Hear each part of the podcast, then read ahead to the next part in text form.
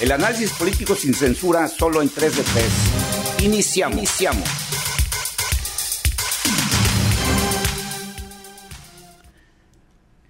Gracias por estar de nueva cuenta con nosotros en este nuevo episodio de 3 de 3.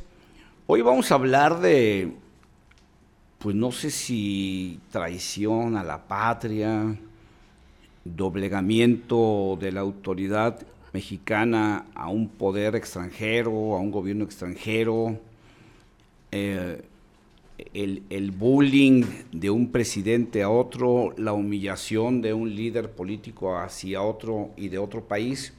Vamos a hablar de, esta, de este alarde que hace una y otra vez el expresidente Donald Trump de, de cómo humillaba al gobierno uh, de Andrés Manuel López Obrador mientras estuvo al frente de los Estados Unidos, porque pues, acaba de revelar en un mitin político el, expresidente Donald Trump eh, una anécdota de cómo, en palabras de él, cómo dobló, digamos, cómo humilló al canciller de México, Marcelo Ebrard, a quien, según las palabras del presidente Trump, eh, recibió lo amenazó con ponerle aranceles a las importaciones eh, mexicanas y cómo lo obligó al gobierno de México a poner 28 mil soldados a disposición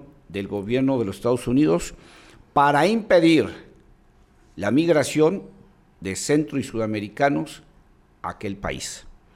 Y cómo humilló y obligó al gobierno de López Obrador a convertirse en la cárcel de la migración de los Estados Unidos, reteniendo en territorio mexicano a todos aquellos que quieren pasar a Estados Unidos o que están en trámites de regularizar su acceso a los Estados Unidos.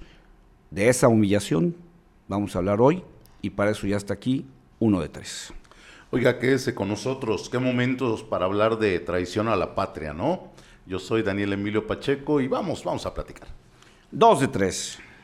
Genuflexia es la acción de doblar una rodilla o ambas hacia el suelo en señal de reverencia, sumisión o adoración.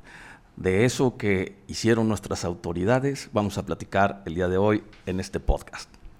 Bueno, pues es el, el tema 3 de 3. Gilberto Pérez Castillo te pide te recomienda que te quedes hasta el final de este episodio para hablar de esta humillación.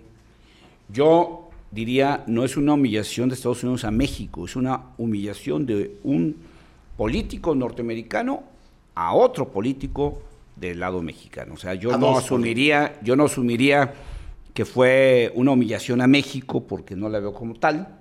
Creo que fue una humillación de un gobernante hacia otro gobernante y un gobernante que no eh, ha mantenido la dignidad, no solo personal, sino tampoco la dignidad del cargo que ostenta para defender los intereses de los mexicanos. ¿no? Vamos entrando al contexto. Recordemos que cuando gana la presidencia de México, el presidente Andrés Manuel López Obrador nos ofreció un país tan generoso, un país que iba a ser eh, un ejemplo de crecimiento, un país que iba a tener eh, ahora sí las riquezas que nos merecemos, porque al combatir la corrupción, si algo iba a sobrar en México, iba a ser dinero. Recordemos que él dijo que para resolver los problemas de México sobraba el dinero, porque al no robárselo, entonces iba a sobrar dinero para resolver los problemas del país. Yo quiero hacer un paréntesis ahí. Ajá. Mm, es cierto eso que dijo Obrador, es cierto que muchos lo felicitaron diciendo que era un gran pacifista y que qué bueno por los derechos humanos. Yo creo que eso también fue un error, abrir las puertas. Ah, es a lo que voy.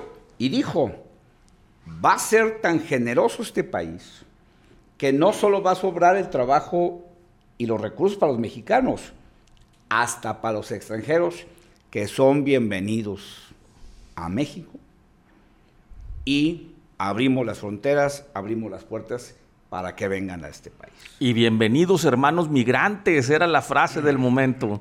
¿Y qué fue lo que sucedió? Pues obviamente le tomaron la palabra a todos los que querían no venir a México, pasar a México. para pasar y cuando les dice el presidente de, México no va a haber restricciones en la frontera eh, sur, pues se vinieron entonces aquellas famosas caravanas de miles de centro y sudamericanos que le tomaron la palabra al presidente y dijeron, pues muchas gracias, con su permiso, ahí vamos a pasar por la sala de su casa rumbo a los Estados Unidos. O sea, creo que al presidente de, México le faltaron muchas cosas, entre otras inteligencia, para entender que esa decisión que estaba tomando, tomando era una decisión verdaderamente absurda, verdaderamente estúpida, que además iba a meter en problemas no a México, que iba a meter en problemas a nuestro vecino, que es el objetivo real de la mayoría de los migrantes.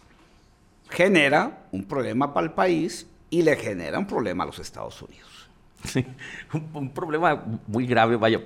Eh, número uno, a ver, sí sucedió, o sea, eh, este, este episodio sí sucedió porque como dijera un buen amigo común, ah, nos puede caer gordo el tipo, pero mentiroso no es. Ajá. Sí. Es sangrón. Sangrón, pero mentiroso. pero en este caso los elementos están para demostrar que dijo la verdad. Sí, y, bueno, este episodio donde durante el meeting en Ohio, el, señor Trump recuerda que cuando era presidente, en, este, en ese momento que bien describes, el gobierno de López Obrador tuvo que desplegar 20 mil soldados para detener a los migrantes, ¿sí? por miedo a las amenazas que le hicieron.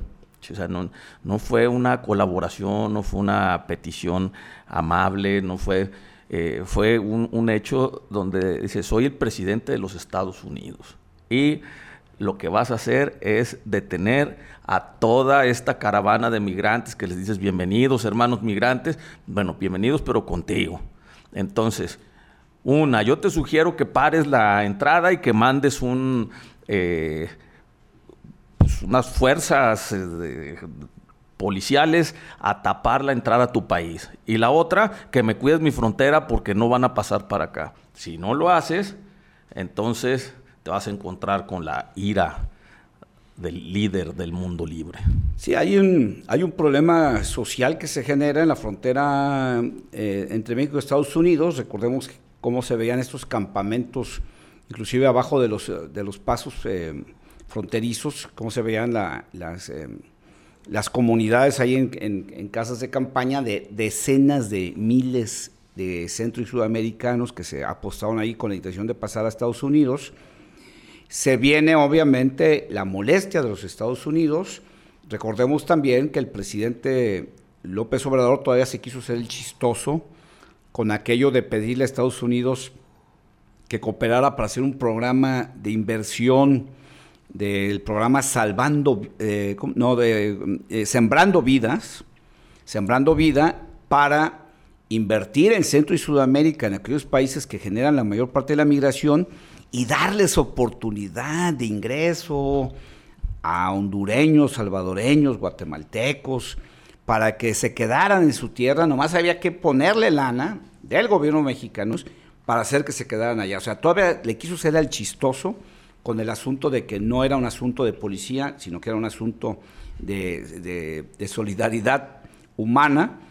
Y bueno, se viene entonces ya el coraje definitivo del gobierno del presidente Trump y anuncia a partir del día 10 de junio del 2019 hay un incremento a todas las importaciones de productos mexicanos del 5%. Y del 25% amenazó a, a de los carros. De los automóviles producidos en México. Bueno, a partir de ahí, recordemos que se anuncia, y lo anuncia el propio canciller, estoy abordando un avión que me va a llevar a, los Estados Unidos para resolver este problema de los aranceles con el gobierno de Estados Unidos. Que era ese momento en el que Marcelo se paseaba en aviones y resolvía, iba por gente a otro país. Nos decía que resolvía. Sí. Nos decía que resolvía porque no nos dijeron bien que había Compraba vacunas.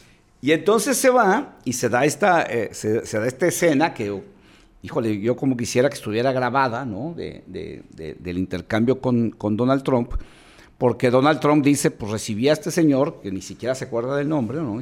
era el que estaba abajo del presidente, ahí lo recibí, y le dije tajantemente, va a pasar esto si no detienen esto. Recordemos que el presidente Trump venía insistiendo en que México pagara el muro.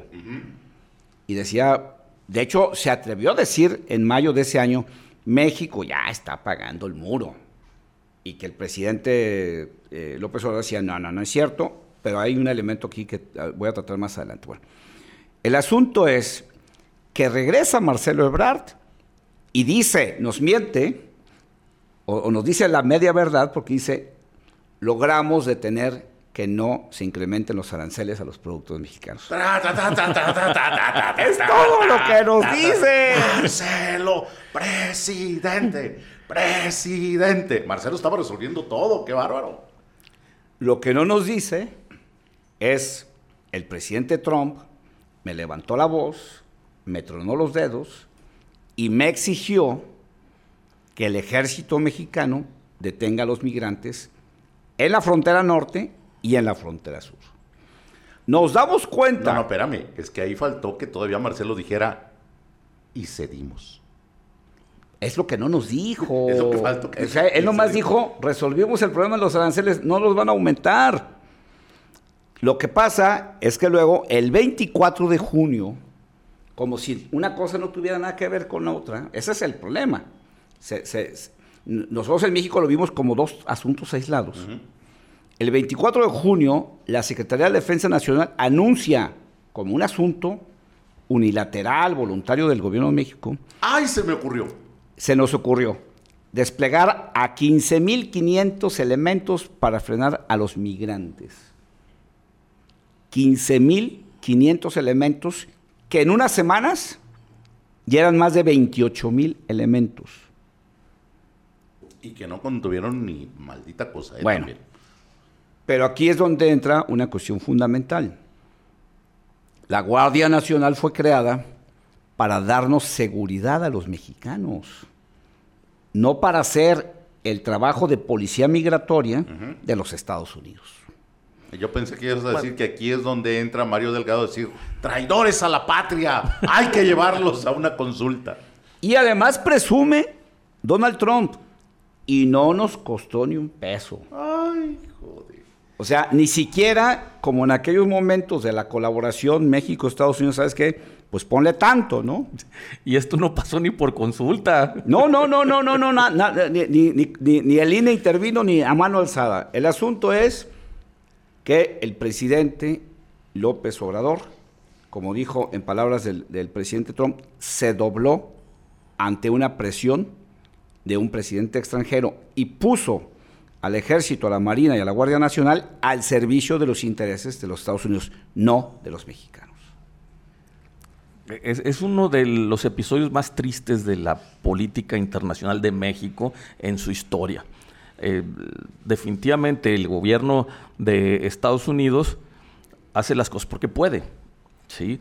pero la relación con el gobierno de Estados Unidos había sido de otra manera antes de este tipo de ocurrencias de nuestro querido presidente de la República. Pero es que eh, precisamente cuando viajas a Centroamérica, cuando viajas a Sudamérica, te das cuenta las carencias que hay, te das cuenta de lo que piensa y de lo que ambiciona el que vive ahí, y no lo vas a resolver diciéndole, te voy a dar para que te pongas a plantar árboles.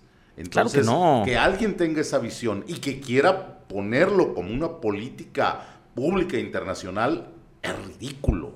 Para empezar, oye, para empezar, la mayor parte de ellos no tienen tierra donde plantar árboles. Esa es otra.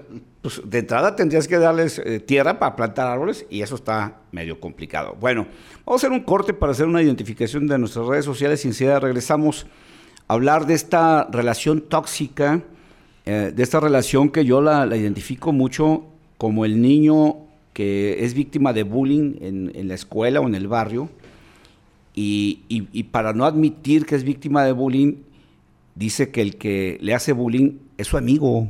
Eh, estamos hablando de Marcelo y, y le cae bien. El presidente. De López Obrador y Trump. Ah, pero es mi amigo. Que... Eh, me cae muy bien, aunque sea capitalista, me cae muy bien. Vamos a hacer este corte y regresamos. Quédate en 3 de 3. Análisis, Análisis sin, censura.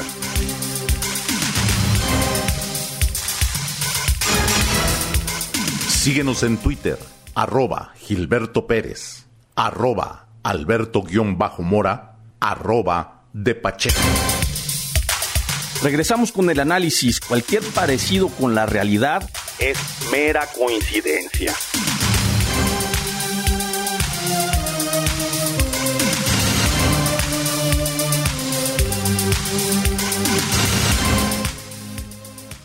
Estamos de regreso y bueno, eh, yo, yo hacía este símil con, con, el niño víctima de bullying porque yo sí veo la relación del presidente eh, López Obrador con Trump, eh, porque este no es el único caso. Recordemos que, digo, ahorita, ahorita yo ya me atrevo a decir, lo hizo ir a Washington. Sí que todo el mundo lo vio allá y aquí, bueno, aquí los, los, que no están con él, los que están con él, todos lo ven bien, pero en Estados Unidos, sobre todo los demócratas, vieron con malos ojos que fuera en pleno proceso electoral el presidente de México a un evento público con el presidente Trump. Que el primer ministro de Canadá entendió perfectamente cuál era la jugada de Trump y dijo, yo no voy a ese evento, que disfrazaron de que era para echar a andar formalmente el Tratado de Libre Comercio de los tres países. Pero Trudeau dijo, no, yo a eso no me presto, yo a eso no voy, pero el presidente de México sí fue. Sí.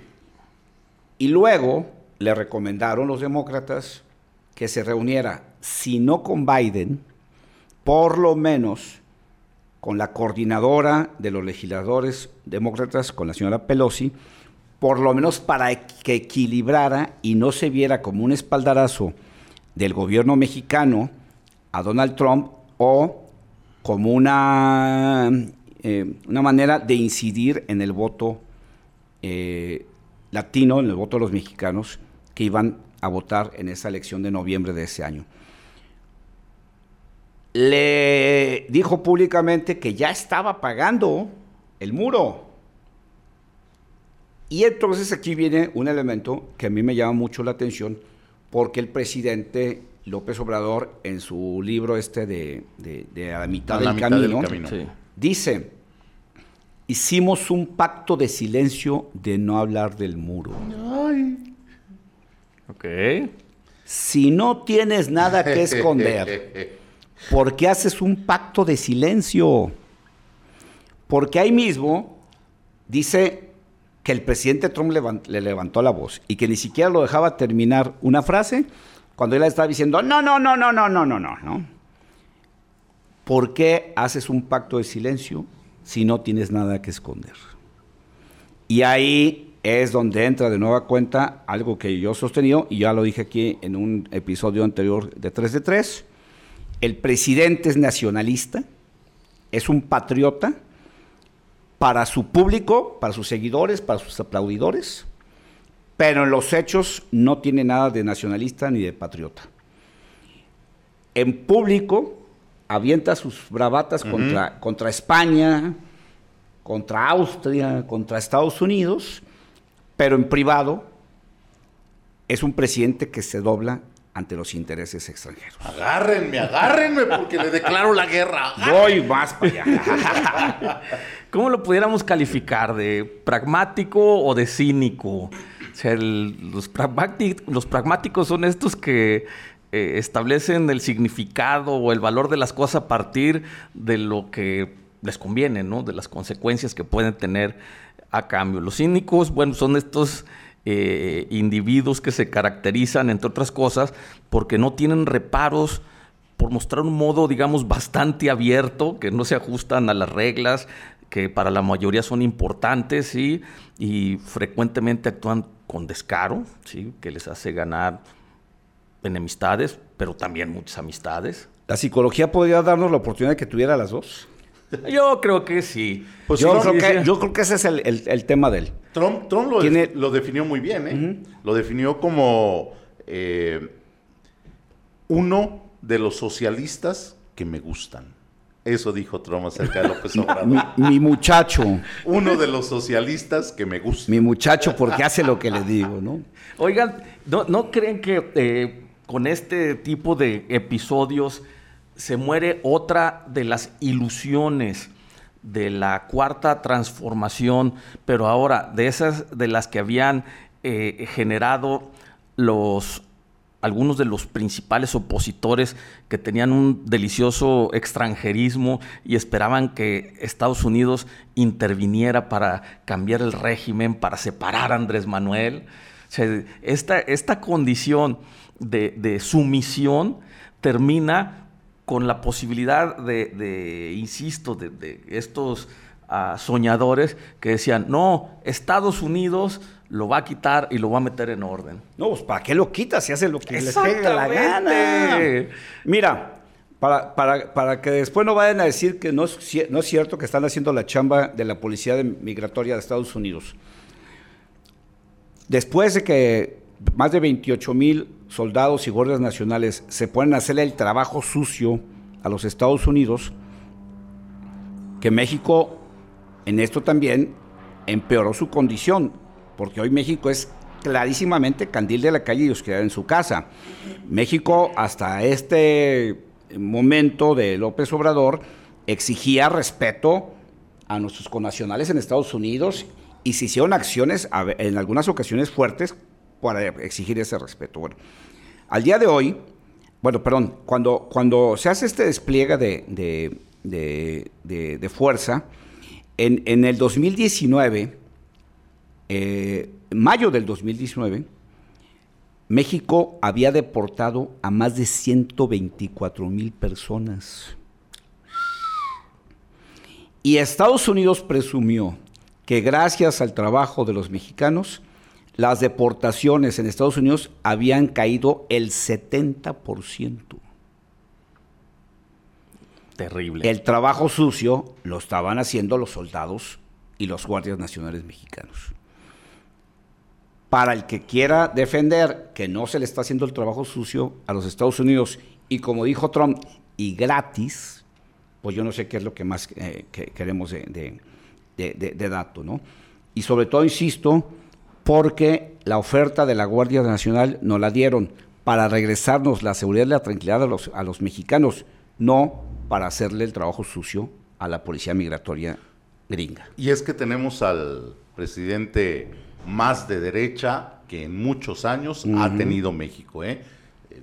precisamente a modo para lo que es el gobierno de los Estados Unidos. Aunque hay que reconocer que este problema de Trump también, pues eh, es lo que le ha pegado, pero ha eh, ayudado a que no pongamos atención a los problemas internos que siguen fuertes, a la denuncia que hacen contra Gersmanero, ¿no?